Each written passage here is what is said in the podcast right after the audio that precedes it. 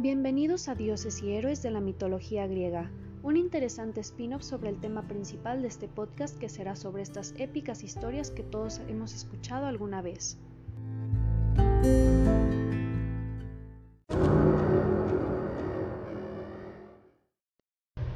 Episodio 5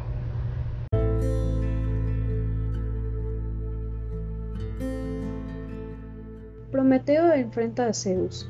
Prometeo era hijo de uno de los titanes. Gea y Urano fueron sus abuelos, es decir, era primo de Zeus. A pesar de pertenecer a la estirpe de los titanes, decidió luchar del lado del gran dios en su guerra contra Cronos. Valiente y astuto, Prometeo tenía una debilidad. Amaba a los seres humanos, que intentaban sobrevivir con mucho sufrimiento sobre la superficie de la tierra.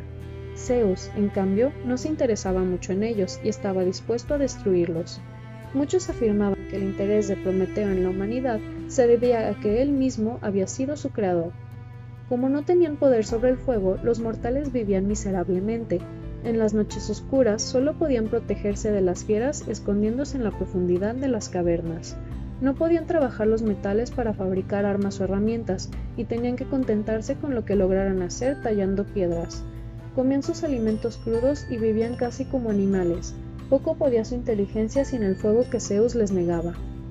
El que trabajaba con fuego todo el día era uno de los hijos de Zeus, ese dios rengo y malhumorado llamado Hefesto, que estaba casado con la más bella de todas las diosas, la increíble Afrodita. En su fragua, en las profundidades de la tierra debajo de un volcán, Hefesto fabricaba las armas de los dioses con ayuda de los cíclopes. Prometeo, utilizando su ingenio, se acercó a la fragua de Hefesto para, conversar amablemente con el dios, y en una distracción consiguió robar un poco de fuego, unas cuantas brasas encendidas que escondió en el interior de una caña hueca. Con ese regalo asombroso se presentó ante sus queridos hombres, y no solo les entregó el fuego, les enseñó a cuidar que no se apagara, a encenderlo y a utilizarlo de todas las maneras posibles.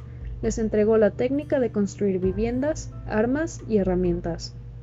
Desde que fueron dueños del fuego, por primera vez los hombres se sintieron superiores a todos los demás seres que poblaban la tierra.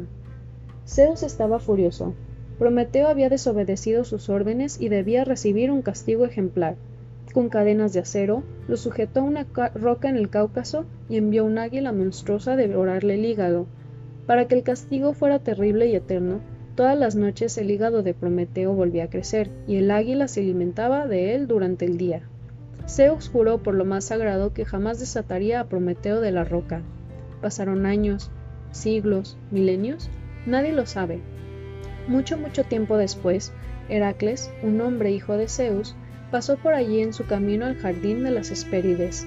Heracles mató a flechazos al águila, que lo atormentaba, y rompió sus cadenas. Prometeo, agradecido, lo ayudó con sus consejos.